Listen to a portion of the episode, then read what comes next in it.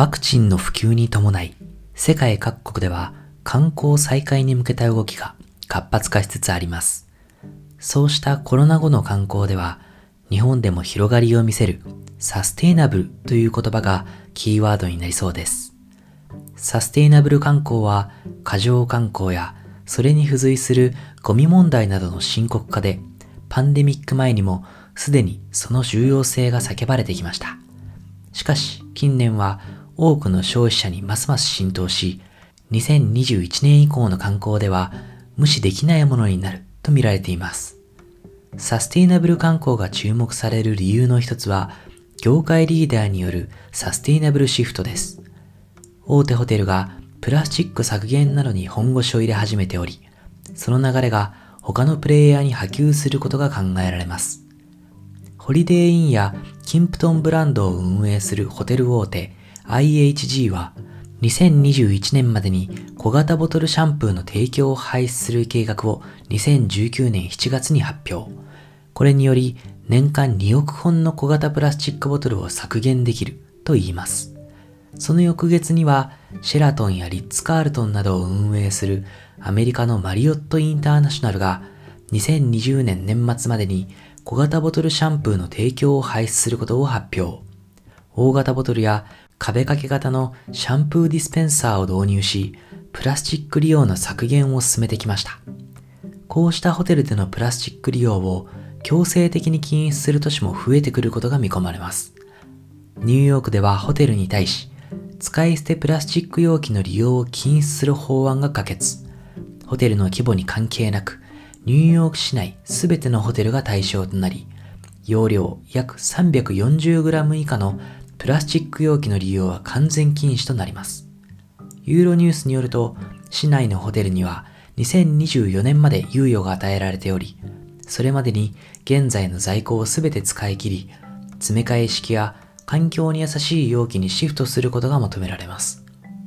観光産業のサステイナブルシフトについては、消費者の影響力も無視できません。パンデミックをきっかけに消費者の環境意識は高まったと言われており、旅行においても環境負荷などを考慮した意思決定がなされるケースが増加することが見込まれています。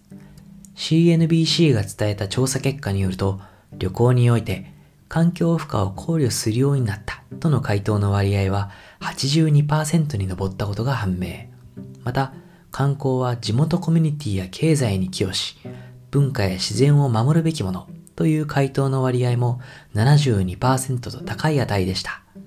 また、バケーショナーが実施した意識調査でも、サステイナブル観光が重要だとの回答の割合は83%。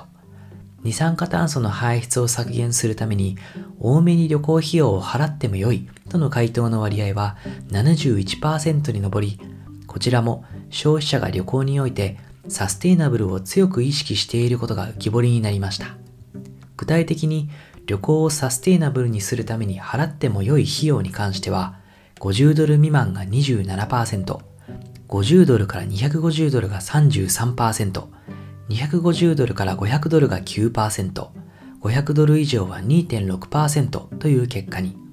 一方、旅行の意思決定要因として最も重要なのは何かという質問では、費用が61.7%、時間、利便性が33.9%、サステイナブルが4.4%となり、消費者は依然としてコストセンシティブであることも判明。つまり、サステイナブル観光を促進するには、コストを抑える施策が重要であることが示唆されています。こうしたサステイナブル観光を促進するプレイヤーとして、スタートアップの存在も忘れてはなりません。需要の拡大とともにテクノロジーを活用し、サステイナブル観光をシームレスにするスタートアップがいくつか登場しています。マーミュレーションは衛星データなどを活用した観光アナリティクスプラットフォームを開発するフランスのスタートアップです。衛星データや統計から観光地の人混み具合や人の流れを分析し、旅行代理店、政府当局、観光客にそのインサイトを共有しています。この情報を活用すれば、旅行客は人混みが発生する場所を避け、観光地はオーバーツーリズム問題を回避することができます。オーバーツーリズムによる水の過剰利用、汚水問題、騒音問題、ゴミ問題などの深刻化を防ぐ助けとなるのです。すでにインドネシア・バリなどでこのプラットフォームを使ったオーバーツーリズム回避策の試みが実施されているとのことです。一方、ブルガリアのスタートアップ CO2 カーズは AIP を通じて旅行代理店などにカーボンオフセットソリューションの提供を行っています。旅程から二酸化炭素排出量を算出し、それを相殺するカーボンオフセットのオプションを同時に提示できるソリューションです。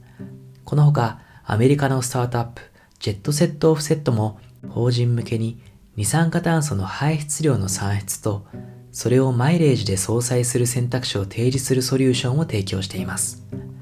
コストセンシティブでありつつも、消費者のサステイナブル意識は着実に高まっていると言えるでしょう。今後、日本における海外観光客の誘致でもコロナ対策だけでなく、サステイナブルの取り組みに本腰を入れ、その効果を発信することが求められるかもしれません。